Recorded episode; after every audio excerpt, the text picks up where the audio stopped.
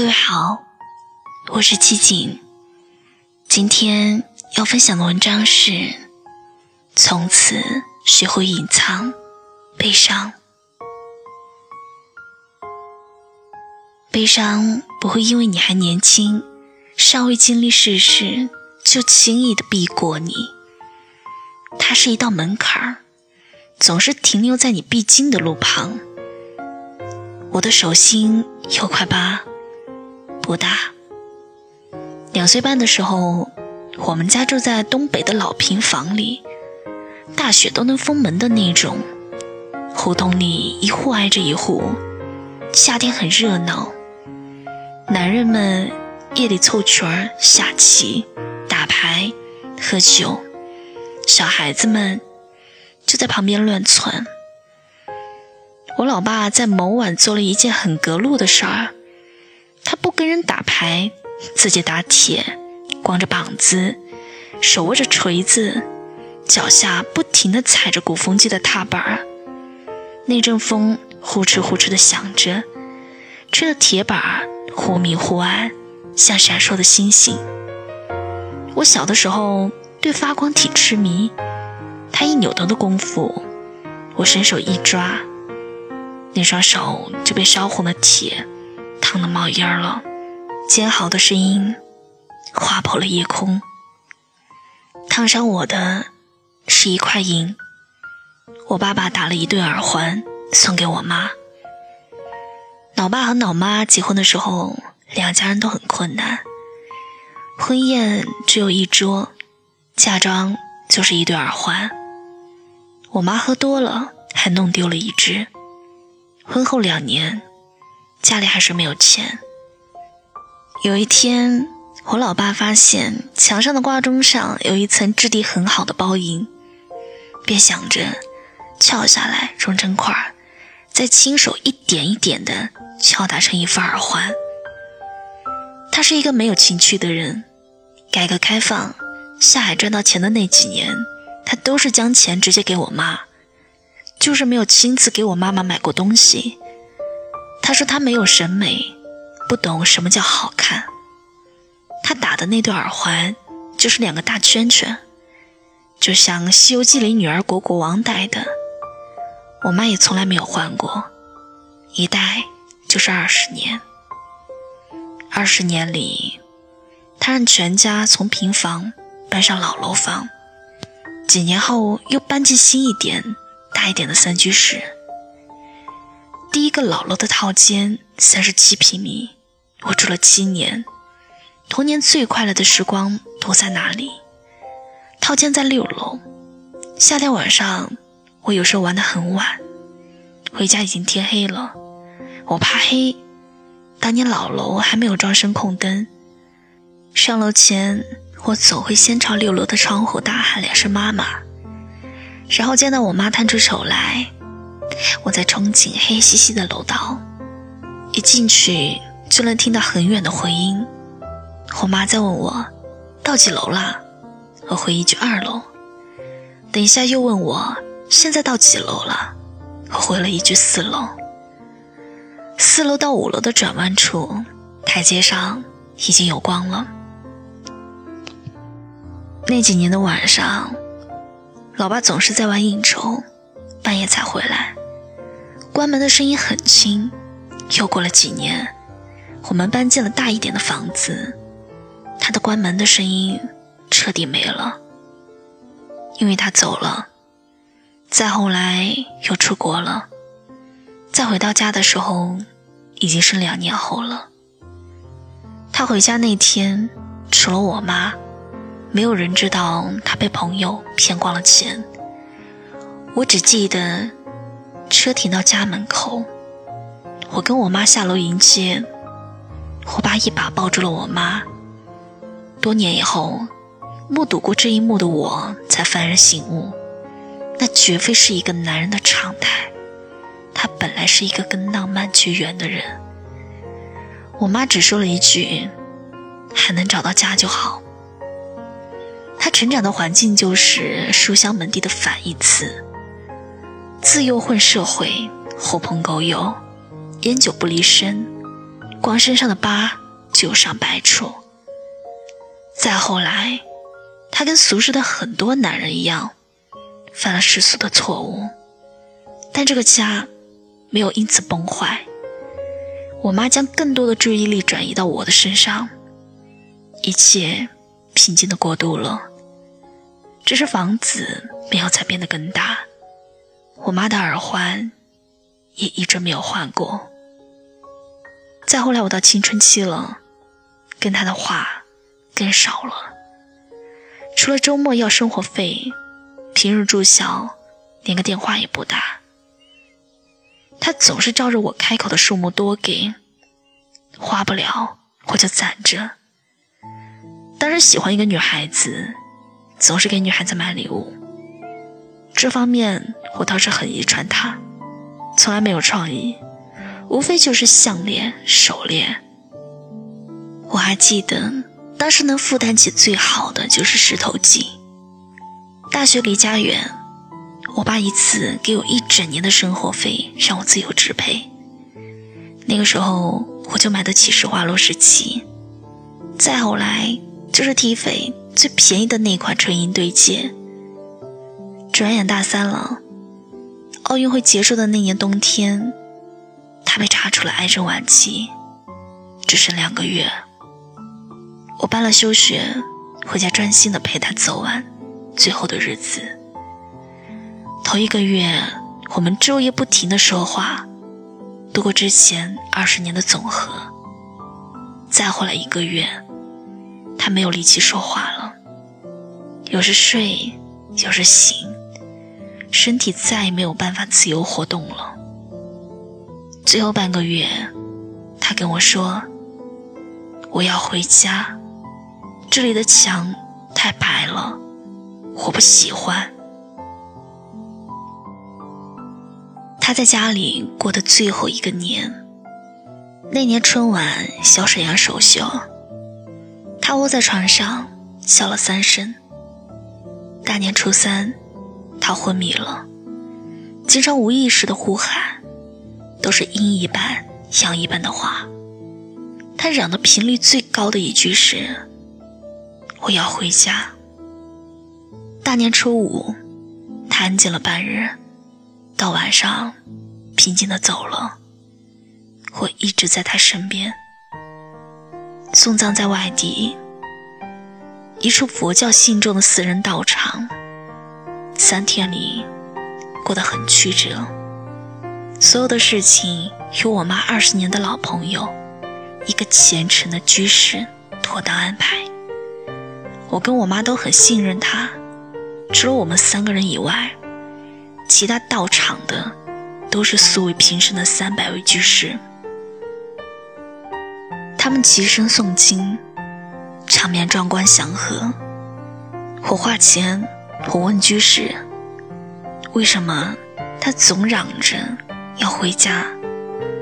居士说：“因为想家。”我又问道：“那他以后还能回家吗？”居士说，只要他想。我说，以后再搬家，他会迷路吗？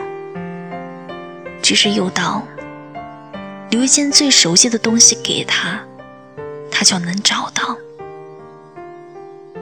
当时觉得后悔自己说这些了，所有人都沉默了。二十年了，最熟悉的还剩下什么？我妈从头到尾都安静的，最后她摘下了耳朵上的那对大圈圈，交到我手上。我把两只耳环放进了老爸的两只手掌，握紧。一个人推他进了火化间，谁都没有看到我哭。某一刻想，不如成家吧。休学一年后，我回到大学。朋友们都在忙毕业，可是我却不急。我在想着买个什么戒指好。从那年开始，我决定自力更生，不再要家里的钱。我关于逞强，就算是对他的交代。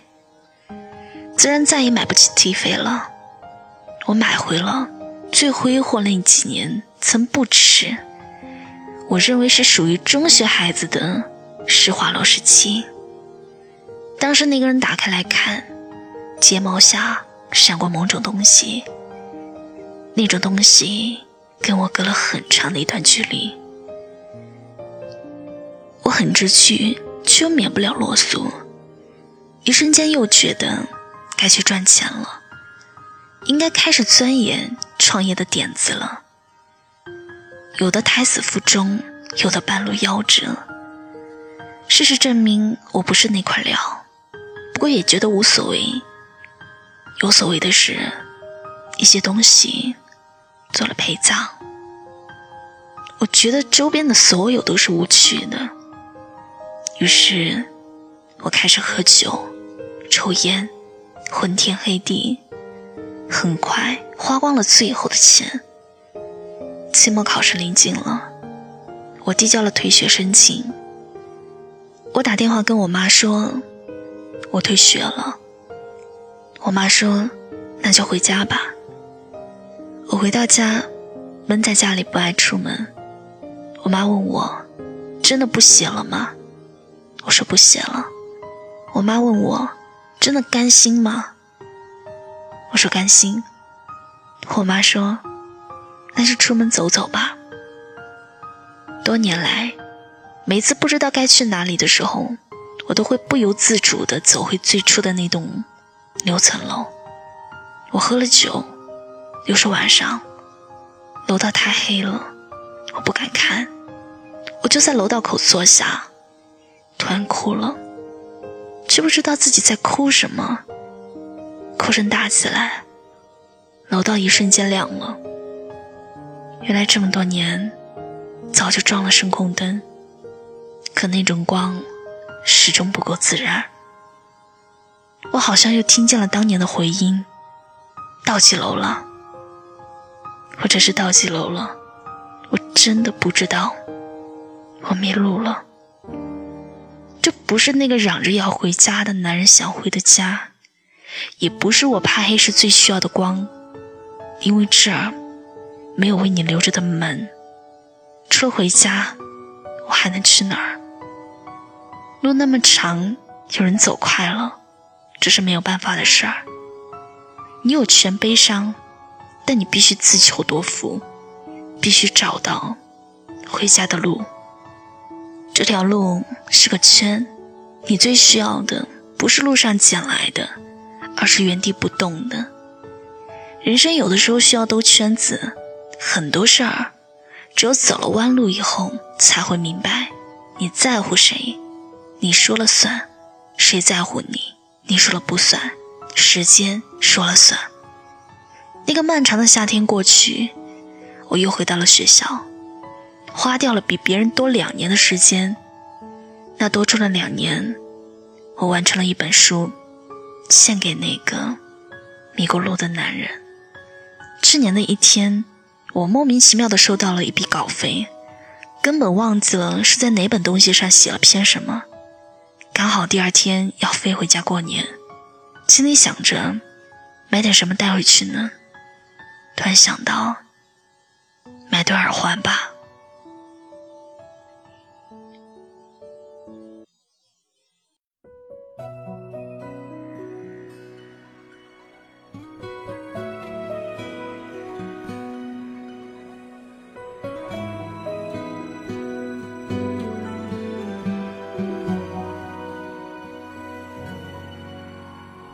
以为我有只能一个人生活，孤单的快乐哀愁，偶尔可以伪装潇洒自由，心里慌了起来，自己喝酒，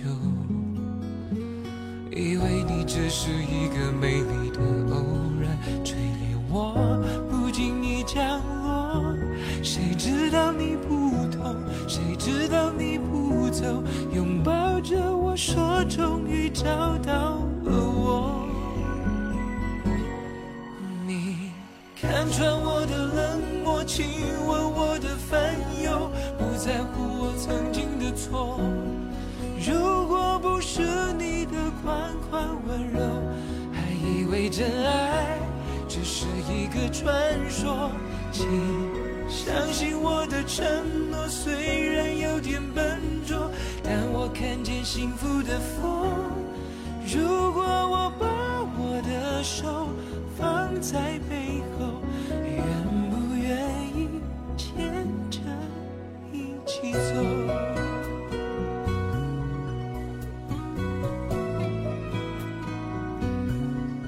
素未相识，感谢你愿意听我，我是七锦，咱们下期再见。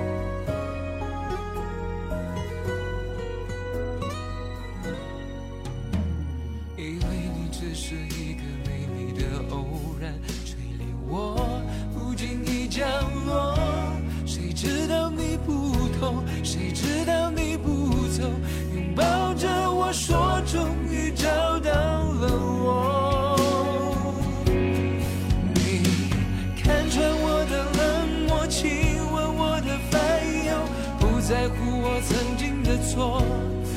如果不是你的款款温柔，还以为真爱相信我的承诺，虽然有点笨拙，但我看见幸福的风。